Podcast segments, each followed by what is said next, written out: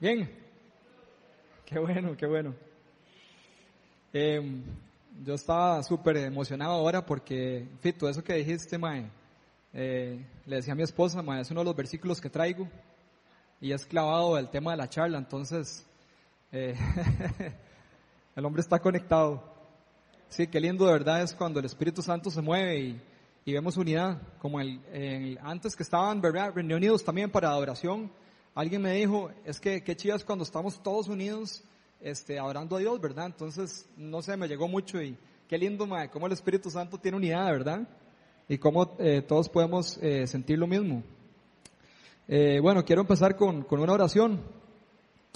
Señor, te doy gracias, te damos gracias por esta noche, Señor. Gracias por tu amor, por tu misericordia. Gracias porque nos amás como nos amás. Gracias por esta lluvia, gracias por este, esta noche, Señor porque estamos aquí en tu nombre, Señor, buscando tu presencia, buscando tu guía, Señor. Eso es lo que nos ha traído aquí hoy, Señor. Y queremos saber más de ti, queremos saber qué, qué pensás, queremos que hablas a nuestro corazón esta noche. Por favor, ayúdame a, a, decir lo que tú me digas, Señor, y a que podamos todos recibir tu palabra. En el nombre tuyo, Jesús. Amén. Bueno, eh, la charla de hoy se llama Redención, tres verdades espirituales. Eso no quiere decir que la redención tenga solo tres verdades espirituales. quiere decir que estoy escogiendo tres verdades espirituales por aquello, ¿verdad? Porque es algo más que tres.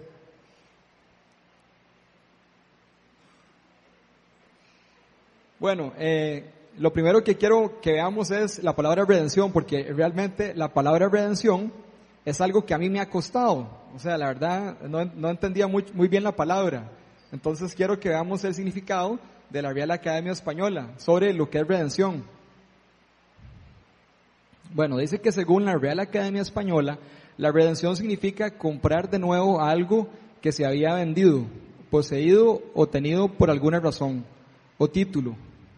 Dicho de quien cancela su derecho o de quien consigue la liberación, dejar libre algo hipotecado, empeñado o sujeto a otro gravamen.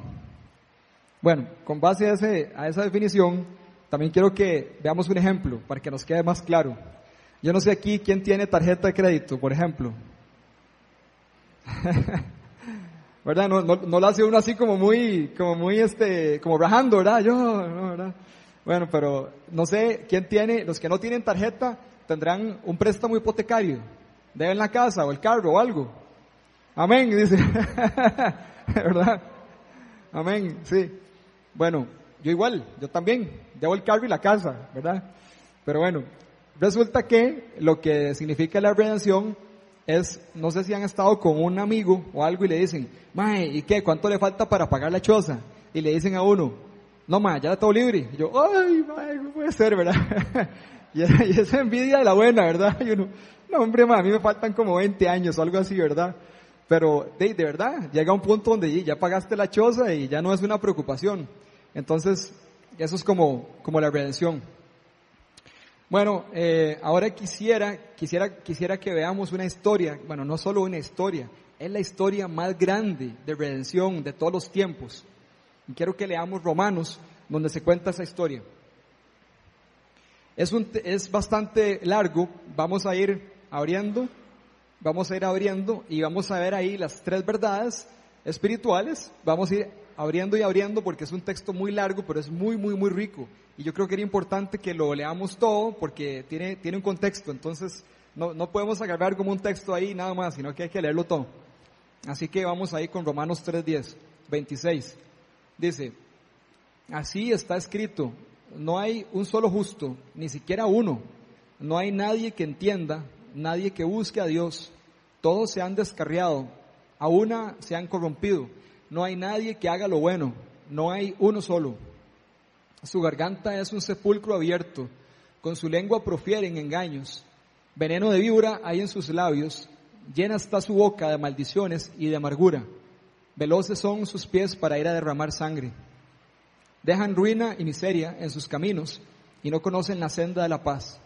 No hay temor de Dios delante de sus ojos. Ahora bien, sabemos que todo lo que dice la ley lo dice a quienes están sujetos a ella, para que todo el mundo se calle la boca y quede convicto delante de Dios. Por tanto, nadie será justificado en presencia de Dios por hacer las obras que exige la ley. Más bien, mediante la ley cobramos conciencia del pecado. Pero ahora, sin la mediación de la ley, se ha manifestado la justicia de Dios, de la que dan testimonio la ley y los profetas. Esta justicia de Dios llega mediante la fe en Jesucristo a todos los que creen. De hecho, no hay distinción, pues todos han pecado y están privados de la gloria de Dios. Pero por su gracia son justificados gratuitamente mediante la redención que Cristo Jesús efectuó. Dios la ofreció como un sacrificio de expiación que se recibe por la fe en su sangre, para así demostrar su justicia. Anteriormente, en su paciencia, Dios había pasado por alto los pecados, pero en el tiempo presente ha ofrecido a Jesucristo para manifestar su justicia. De este modo, Dios es justo y a la vez el que justifica a los que tienen fe en Jesús. Un texto largo, pero es riquísimo, ¿verdad? Eh, tal vez ahí importante, ese texto lo escribió Pablo, es carta a los romanos, y de hecho el tema central de Romanos es eh, la salvación por medio de la gracia, la misericordia, y no por medio de las obras. Entonces, por nada está ese, texto ahí tan, tan bien, tan eh, construido. Este es Pablo hablándole a los romanos y en los romanos le está hablando particularmente a los judíos. ¿Cómo sabemos eso? Porque si, si ustedes ven, hay mucho lenguaje que, que él está eh, haciendo eh, cotación o está citando del Antiguo Testamento. Para ser más específicos, está citando el Pentateuco, está citando Salmos, está citando algunos profetas como Daniel y también Isaías. Y lo que está diciéndole a Israel es, hey, no crean que porque ustedes son judíos son perfectos. No, no es por ser judíos, no es por su trayectoria, no es por ser hijos de Abraham. Les está diciendo, no hay ni uno solo, ni uno. De hecho, en el Antiguo Testamento, en los Salmos, dice que Dios estaba viendo el, mundo, estaba Dios ahí, imagínense viendo ahí la, la tierra, ¿verdad? Y dice que Dios realmente se puso a analizar, a buscar, a escudriñar si había uno, una persona justa. Y dice que no, no encontró ni uno. Entonces, cuando él, cuando él hace referencia a ese texto del Antiguo Testamento, les está recordando que ya Dios lo había buscado y no lo había encontrado. Y que todavía en estos tiempos, o sea, en los tiempos actuales donde están ellos, no hay la excepción. Entonces, bueno, e, e, eso era como para dar un poquito de contexto, ¿verdad? De lo que está pasando. Ahora bien, también quiero decir algo. No es que eh, el, texto es solo para judíos. No, no. O sea, hey, sorry, si, si usted dice, ah, bueno, entonces yo no estoy ahí metido. Fue pucha. No, la verdad es que sí, es para todos. es universal, ¿verdad? Pero lo que quería comentarles es el lenguaje, si es un lenguaje tirándole, digamos, eh, en el principio fuertemente al pueblo judío. Que estaba como jodido, ¿verdad? Porque se creían como la mamá Tarzán y no. Ok, déjame darle vuelta a esto. Entonces, ahora sí, ahora sí, vamos a ver, vamos a ver estas tres verdades espirituales que podemos encontrar en este, en este texto. Así que, bueno, la verdad, número uno, necesitamos un Salvador. ¿Quiénes creen que necesitamos un Salvador?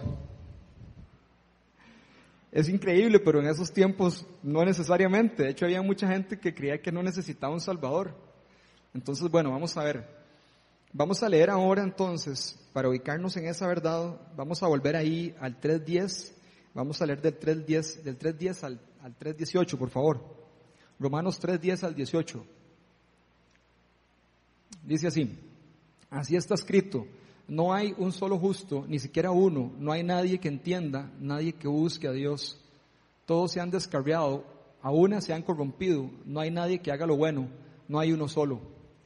Su garganta es un sepulcro abierto, con su lengua profieren engaños. Es, es, es increíble pensar en eso porque, digamos, si, si vos pensás en, en, la garganta, está después de la boca, ¿verdad? Entonces dice que, dice como que, como que hay mal aliento y todo, ¿verdad? O sea, de la garganta suben, suben, digamos, todo lo que son los homicidios, todos los pensamientos del corazón, toda la maldad. O sea, eh, Pablo está siendo muy enfático en que viene de adentro. O sea, la garganta, la garganta es, es eh, la garganta, digamos, dice, eh, profieren engaños, ¿verdad? Y además, y además habla de la lengua. Dice, la, la garganta es un sepulcro abierto. O sea, no sé, no sé si alguien, y, o sea, no sé si, yo nunca he estado, pero no sé si alguien ha estado en un sepulcro abierto. ¿Alguien? Yo no. No, yo, yo lo que me ha pasado es, no sé, que paso por un lugar y huele horrible. Pero yo me imagino que debe ser, yo no sé, yo en las películas que se ponen algo, ¿verdad? Los policías ahí cuando llegan a la escena del crimen. Y eso que no ha pasado mucho tiempo. Ya me imagino con bastante tiempo cómo debe ser eso, ¿verdad? Entonces imagínense la imagen. Después dice que su lengua prefiere engaños.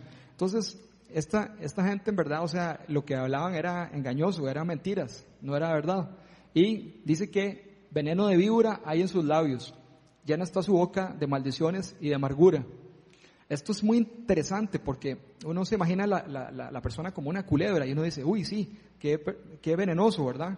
Inclusive hay, hay bueno, no viene al caso, pero hay muchas connotaciones con la culebra, pero todos sabemos que es un animal peligroso por el veneno, ¿ya? Pero ojo la relación que hace Pablo entre, entre lo que dice y el veneno, ojo ahí. O sea, lo que está diciendo es que no solo lo que piensa está mal, sino que lo que dice está mal. Por lo tanto, puede engañar a otros y puede ser como un veneno que mata efectivamente. es, es, bien, bien, bien fregado, ¿verdad? Lo que está hablando acá. Eh, llena está su boca de maldiciones y de amargura. Veloces son sus pies para ir a derramar sangre. O sea, que todo lo que piensan dentro y todo lo que viven no solo lo dejan en, un concepto, sino que realmente lo ejecutan. O sea, gente que disfruta de, de ver a otras personas morir entonces también el Señor eh, Pablo está hablando ahí de, egoísmo. O sea, yo, yo, me, yo me, satisfago con la venganza. O sea, yo disfruto que alguien sufre, yo disfruto en la sangre. Eso es lo que está diciendo. Eh, ok, dejan ruina y miseria en sus caminos y no conocen la senda de la paz. No hay temor de Dios delante de sus ojos.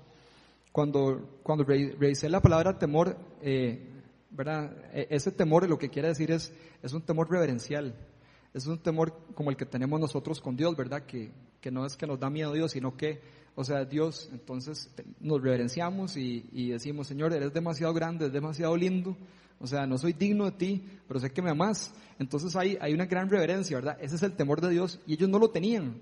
O sea, en otras palabras, ellos decían, ¿sabes qué? No necesito a Dios, yo soy suficiente, ¿ya? Entonces realmente eso, eso es algo, eso es algo muy, muy complicado que estaba pasando en la época. Y digamos, pensemos, pensemos hoy. Eh, bueno, el primer punto que quiero hacer acá es, obviamente los, los, eh, los judíos pensaban que por sus obras podían alcanzar la salvación y que eran aprobados. Ellos se lo creían, creían que eran aprobados. Ahora, sus obras en realidad no eran tampoco perfectas, se equivocaban en las obras y mucho más en el corazón.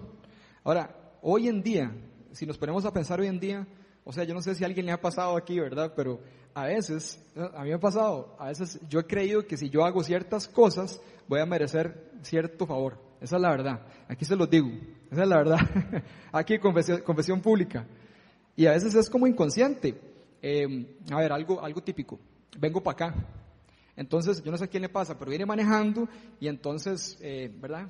O sea, eh, si se me atraviesa un carro, que Dios lo bendiga todo bien, ¿verdad? Porque yo voy para la iglesia, entonces uno va como vestido de santidad. pero, pero la verdad es que es una falsa santidad.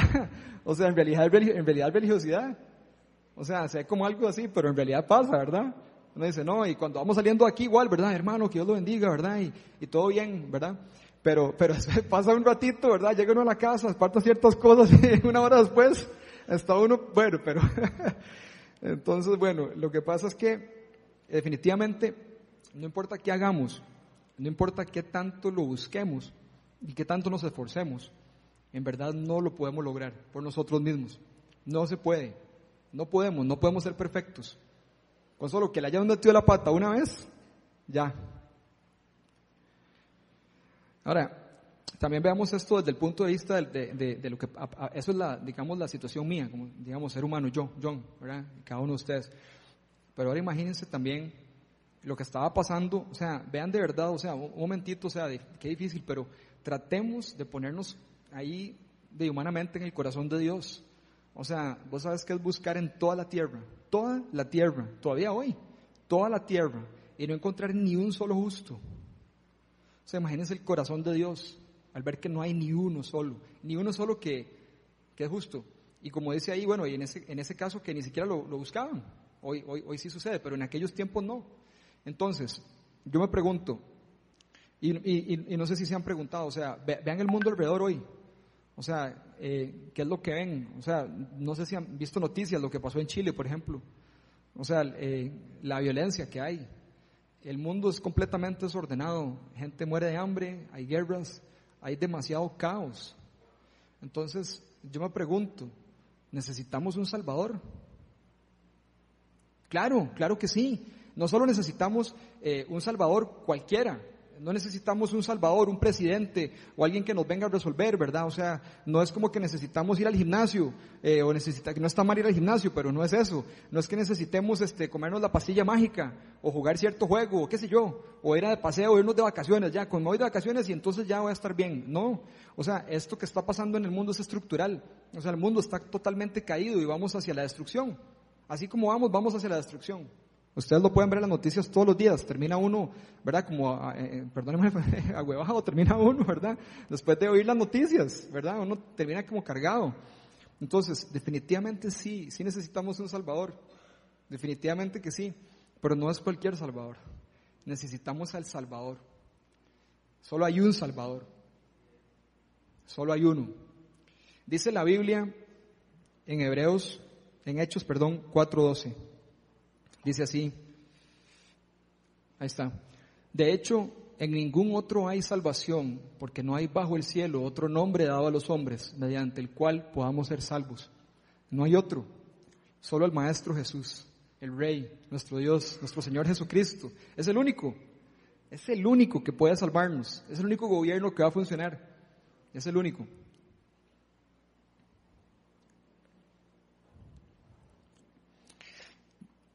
Quiero contarles algo que, fue una, visión que el Señor me dio hace unos años eh, y, que tiene que ver con esto. Eh, eh, porque, a ver, cuando estamos ahorita hablando de, que necesitamos un Salvador, y lo cual es cierto, pero además este único Salvador que es Jesucristo, hay algo muy, muy increíble ahí. Este Salvador, Él quiere tener una relación con nosotros. O sea, esto que les voy a decir es, es increíble. A, mí me costaba creerlo y lloré mucho cuando realmente Dios me dio esta visión, pero eh, yo sé que cuando estemos todos en el cielo delante de Jesús, cara a cara, yo sé que Él nos va a decir, ¿sabes qué? Yo esperé más este momento que vos. Yo te anhelo más que vos a mí. Y yo te amo más de lo que vos me amas a mí. Piensen en eso. ¿Ustedes creen que es difícil estar aquí? Es más difícil para Él esperar que ese tiempo se cumpla para podernos ver cara a cara y poder abrazarnos. Él sufre, su corazón sufre todos los días por nosotros, su corazón. Ese es nuestro Redentor, ese es Jesús. Y la visión estaba, estaba yo en la sabana y, estaba ahí un montón de gente, una multitud, y, yo estaba ahí y, y fue chidísimo porque el Señor, eh, o sea, yo estaba metido en un montón de gente y, el Señor Jesús estaba como afuera de la gente. Y lo que empezó a decir fue, eh, John, John, John, ¿verdad? Buscando. Estaba buscando. Y eso es lo que Él hace hoy, Él busca. Él nos está buscando. Él no quiere buscar lo largo, Él está cerca. Él está ahí, Él está disponible siempre, 24/7. Él lo que está esperando nada más es que uno vuelva a ver, es que uno en un momento lo busque. Eso es todo. Ese es nuestro Salvador. Bueno. Vamos a pasar a la segunda, a la segunda verdad espiritual, que es que nadie será justificado por sus obras. Entonces, si podemos ir por favor a Romanos otra vez, ahora vamos a ir del 19 al 20. Vamos a ver el 19 y el 20. Ok. Dice así, eh, ¿cuál dije yo? Dije del 19, ah, sí, 19 al 20, sí, perdón. Ok, ahora bien, sabemos que todo lo que dice la ley lo dice a quienes están sujetos a ella, para que todo el mundo se calle la boca y quede convicto delante de Dios. Por tanto, nadie será justificado en presencia de Dios por hacer las obras que exige la ley. Más bien, mediante la ley cobramos conciencia del pecado. Ahí está el 20. Ok, aquí hay algo eh, increíble que quiero compartir. Vayámonos hasta Adán y Eva. no, no, pero eh, estamos en Romanos, ¿cómo? Okay. Resulta que Adán y Eva, ¿ustedes se acuerdan qué fue lo que le dijo Dios a Adán? Le dijo, no comas del árbol. ¿Del árbol de qué? ¿Alguien se acuerda? Del conocimiento de él, del bien y el mal, ¿verdad? Ah, qué interesante, el conocimiento del bien y el mal. Okay. Y le dijo, ¿y por qué más? Porque vas a morir, vas a morir. O sea, un toque, son toque. Amarremos un toque eso. El árbol es del conocimiento del bien y el mal, pero si cómo voy a morir, ¿y por qué voy a morir? Si más bien voy a saber sobre el bien y el mal. Digamos, estamos preguntándole a la Biblia, ¿verdad? Bueno, pero ¿qué, pasa si cuando como del árbol eh, ya soy incapaz de hacer el bien? Porque ya tengo la ley. Antes no la tenía. Adán no tenía la ley. Adán era perfecto delante de Dios. Por eso la Biblia dice que Jesús es el, es el segundo Adán. ¿Verdad? Entonces, ¿qué pasa? nuestra naturaleza es transformada y entonces ya somos incapaces. La ley vino para ponernos eh, una meta que nunca podemos alcanzar y por lo tanto morimos y seguimos, y seguimos muriendo, ¿verdad? En nuestras iniquidades.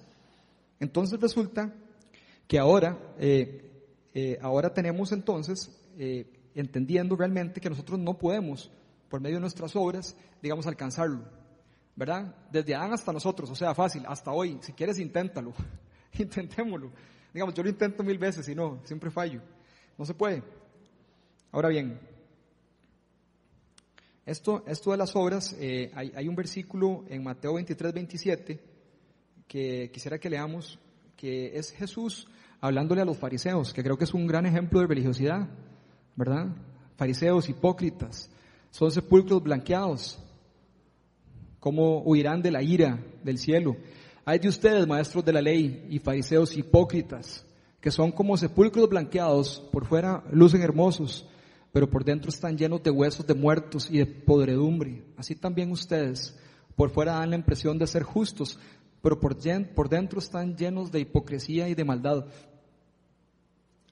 Es, es, es lo que, es lo que nos, lo que tenemos que tener cuidado que nos pase hoy. Esto. Eso es lo que tenemos que tener cuidado. ¿Verdad? Porque uno suena así, ¿verdad? Uy, Dios guarde, le digan a uno fariseo, a mí una vez me dijeron, miren qué mal que me sentí. O sea, en serio. No, y, fue en WhatsApp, fue, fue, fue lo peor. Mi esposa sabe, pasé como dos semanas resentido. Y entonces llegué a la conclusión que la persona no sabía lo que significaba fariseo, sino que lo usó en sentido popular, como, no, sé, ¿verdad? Como, no seas, no seas tan fariseo, no seas tan, no sé, tan falso o algo así, ¿verdad? No seas tan eh, traicionero o algo así, no sé. Pero realmente, o sea, para mí fue, sabiendo esto, fue como, uy, no, o sea, me está diciendo eh, sepulcro blanqueado, víbora, o sea, no sé, me, sentí muy mal. Ya, ya, la perdoné a la persona por aquello. ya le hablo y todo. Fue pucha. Pero es increíble, es increíble después, cuando, cuando seguí leyendo Mateo, es, es muy largo, pero Jesús, Jesús también dice, eh, después de decirle a los fariseos eso, les dice, ay Jerusalén, Jerusalén, que matas a los profetas le dice, eh, ¿cuánto he querido cobijarte con mis alas, como pollos? Entonces, ahí vemos el corazón del Señor. O sea, el Señor les está diciendo lo que es, pero también les dice, yo, lo que yo he querido siempre es volver a lo que tuve con Adán. Es volver, yo no quiero estar largo, yo quiero estar cerca tuyo. Yo quiero estar contigo disfrutando. Eso, eso es mi anhelo. Eso es lo que yo quiero. ¿Por qué te escapas? ¿Por qué te vas? ¿Por qué huyes? ¿Por qué huyes de mí? Me imagino a Jesús con el corazón despedazado ahí, hablando con los fariseos, diciendo, me estás viendo y no me reconoces. No entiendes que te amo, lo único que quiero es que estés conmigo. Y no, ellos están decidiendo eh, endiosarse ellos, ¿verdad? Pero es algo que, tiene que haber destruido, digamos, el corazón del, Señor en ese momento. Con esto de la religiosidad, em, quería, quería contar una, una historia eh, que, escuché de eh, John Wimber, ¿verdad? Que es el, es el fundador de, uno de los, bueno, el fundador de la viña, ¿verdad? Eh, y, resulta que él está contando un día eh, sobre una entrevista que le hicieron. Entonces le dicen, bueno, John, eh, bueno, en la viña, igual que acá, o sea, siempre el movimiento ha tenido lleno de milagros y, y, y, ¿verdad? y la, presencia de Dios y todo, ¿verdad? y entonces le dicen, bueno, John, yo, yo quiero que usted nos diga, por favor, mm, ¿qué es lo que usted hace antes de predicar? ¿Sí? Por favor, díganos qué es lo que usted hace antes de predicar, ¿verdad? Y todo el mundo ahí con la, grabando y todo le dice, ah, antes de predicar, sí, ¿quieres saber? Sí, antes de predicar. Bueno, normalmente me tomo una Coca-Cola Light y leo el periódico. Entonces, ¿verdad? Eh, obviamente era un escándalo en esa época. Pero, pero en verdad, eh, es como chiva decir eso así, ¿verdad? Porque eso es no religiosidad, o sea, no sé, no sé a cuántos, a ver, no sé cuántos Dios le ha hablado, por ejemplo, en la ducha. ¿Sí? ¿A cuántos les ha hablado en un avión, en un viaje, en el carro, camino a algo? En un momento donde supuestamente Dios no se manifiesta, ¿verdad? O sea, religiosamente en ese momento donde ah, no, no, no, ¿verdad? Es como, dice, pero digo, wow, me acaba de hablar, o sea, me habló en serio, o sea, fue bajado, ¿verdad? Voy a tomar un poquito de agua. he hablado mucho. Pero sí, entonces me gusta mucho el ejemplo. Entonces la próxima vez que pensemos en, que piensen así de algo religioso ahí, como toca hacer esto esto, no, sabes que va a comprar una Coca-Cola y esa es la fórmula, una Coca-Cola y el periódico. Bueno, también seguro hace eso antes de predicar siempre. bueno, entonces definitivamente pues eh, eh, no, no, es, no se trata de lo que nosotros creamos que es correcto, se trata de una relación con Él y pelear al Espíritu Santo que podamos caminar en lo que Él quiere que caminemos y tratar de quitarnos poco a poco la religiosidad. Es muy difícil, gente, la religiosidad está tan metida en las iglesias que uno ni se da cuenta. Pero en serio uno no se da cuenta, uno está programado para decir algo, para comportarte de cierta manera proper, ¿verdad? Proper religiously, ¿verdad? Religiosamente. Y, y, cuando uno se pone a ver, dice, ¿pero por qué hago esto? ¿Por qué estoy haciendo esto? Y la verdad no es porque Dios te lo está diciendo, es porque vos crees que es lo que hay que hacer en ese momento.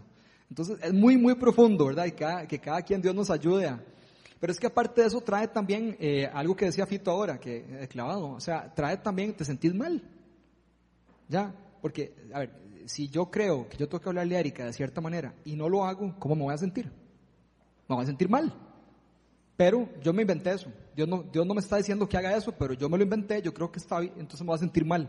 Entonces ven qué montón de rollo tiene eso la religiosidad. Bueno, eso ya es como, puede ser hasta otra charla, pero hay que tener mucho cuidado con, con la religiosidad. inclusive por, a, a veces uno quiere hacer cosas buenas, no son malas, son buenas, pero no necesariamente es lo que Dios te está llamando a hacer también. Entonces eso es un, eso es un tema de, para trabajar ahí, con el Diosito. Ok, vamos entonces a la 3. La 3. La justicia de Dios llegó por medio de Jesucristo. Amén. La justicia de Dios llegó por medio de Jesucristo. Romanos, vamos a ver ahí del 21 al 26. Vamos a leer ahí así está escrito. No hay un solo justo, ni siquiera uno. Ah, no. Perdón.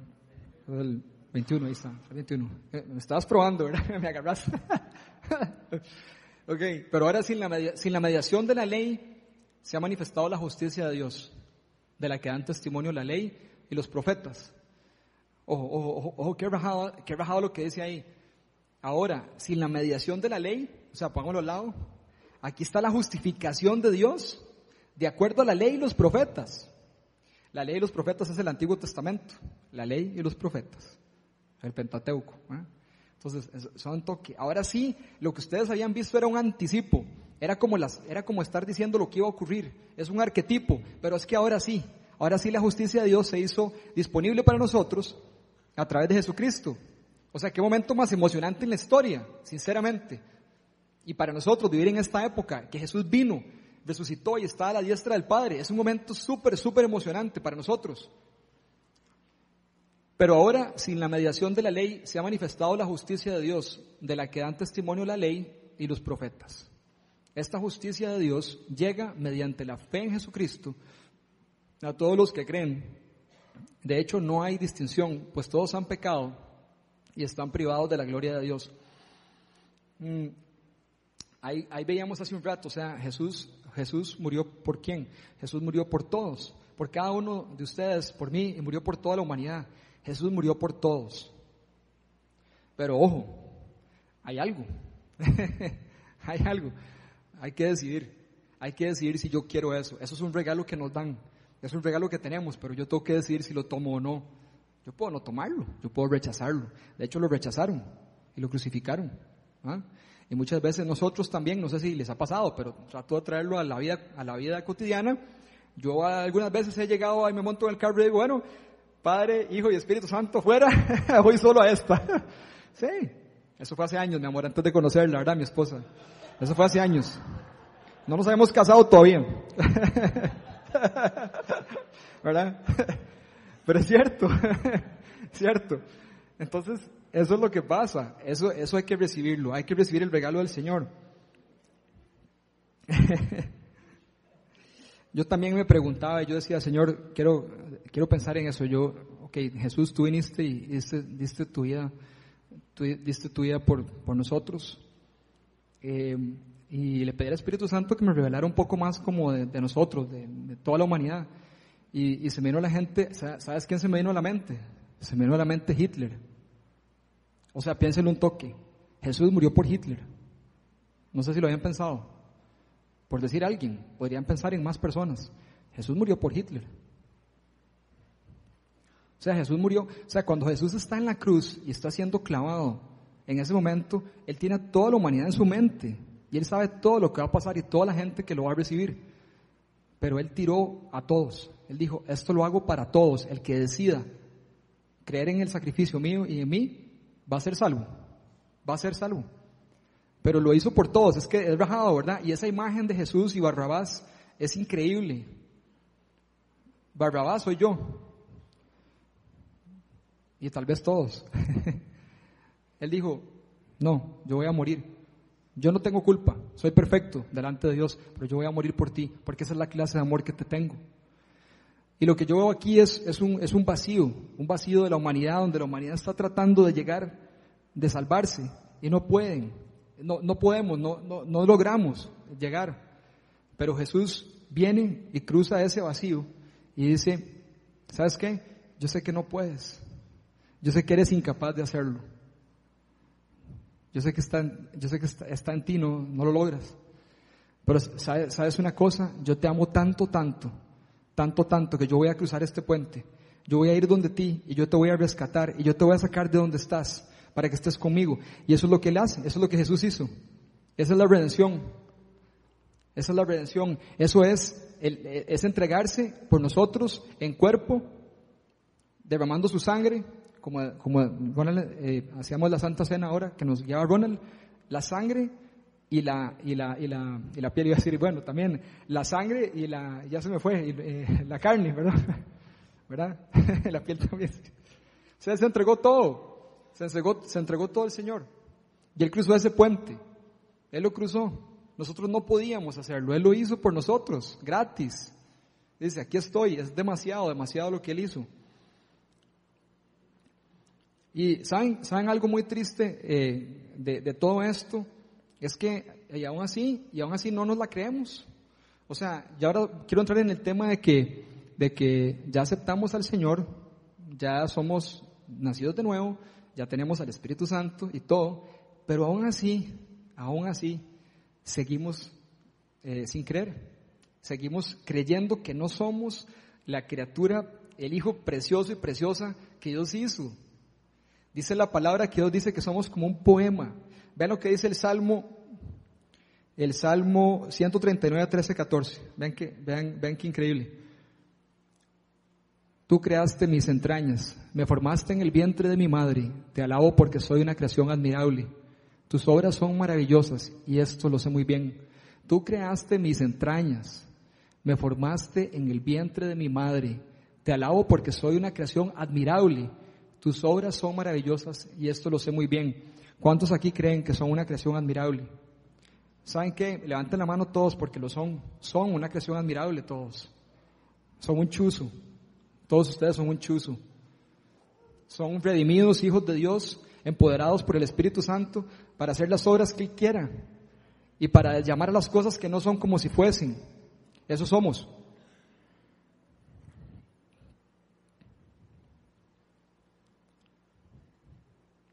Romanos 8.1, como dijo Fito. Por lo tanto, ya no hay ninguna condenación para los que están unidos a Cristo Jesús. Entonces, ¿por qué seguimos creyendo que estamos condenados y somos libres en Él? ¿Por qué seguimos creyendo que no somos capaces de hacer las cosas que nos mandó a hacer? ¿Qué es? ¿Que no, Él no es suficiente? Gente, Él es suficiente. Es suficiente. No sé si aquí, bueno, no sé si todos tendrán niños o tal vez son fans de Toy Story si, si tienen mi edad, eso empezó hace como 15 años, yo creo, ¿verdad? Pero eh, no sé si vieron la última película de Toy Story, pero si no, brevemente les quiero dar este ejemplo. hay un, un muñequito ahí, un juguete que se llama Forky, ¿verdad? Y resulta que Forky es, una, es un tenedor de plástico, que una chiquita como de cuatro años ve el tenedor y está haciendo la manualidad en el kinder y pues agarra el, el, el, tenedorcito ahí le pone una cuestión de plasticina, como unos pies ahí, y le pone una cuestión ahí, y al final es, eh, de, es un juguete, ¿verdad? Y adivinen que es su juguete preferido, el Forky, se llama Forky, ¿verdad?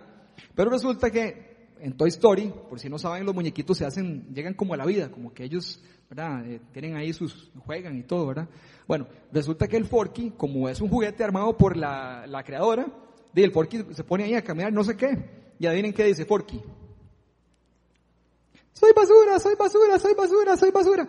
Entonces, el, el, a cada rato, ¿verdad? El, el tipo se tira la basura.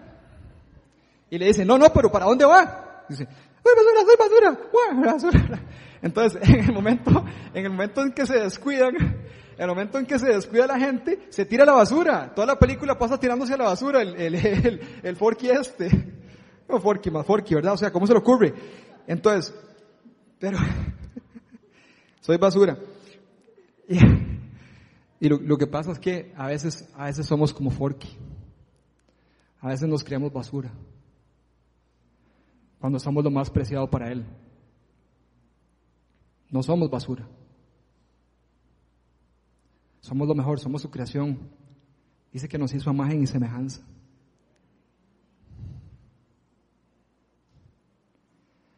Gloria a ti, Señor.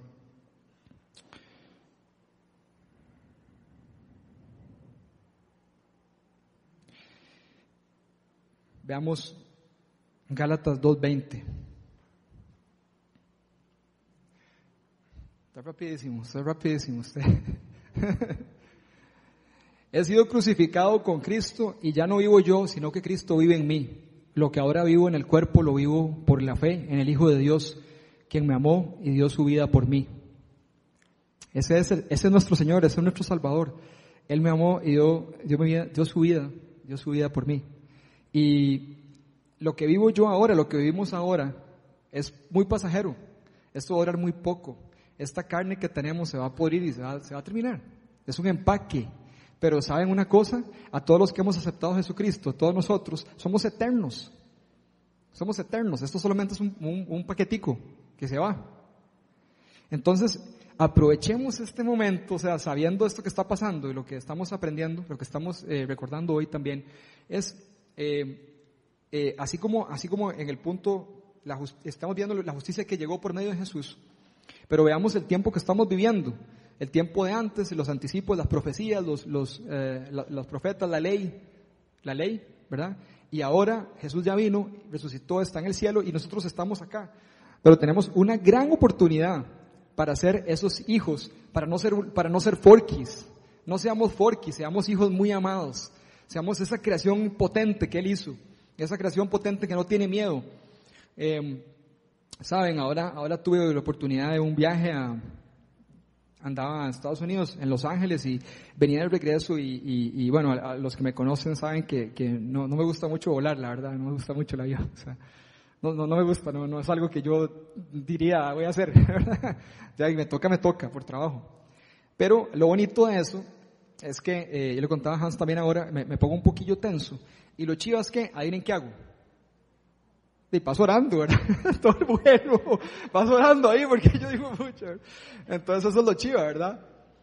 Y, y, y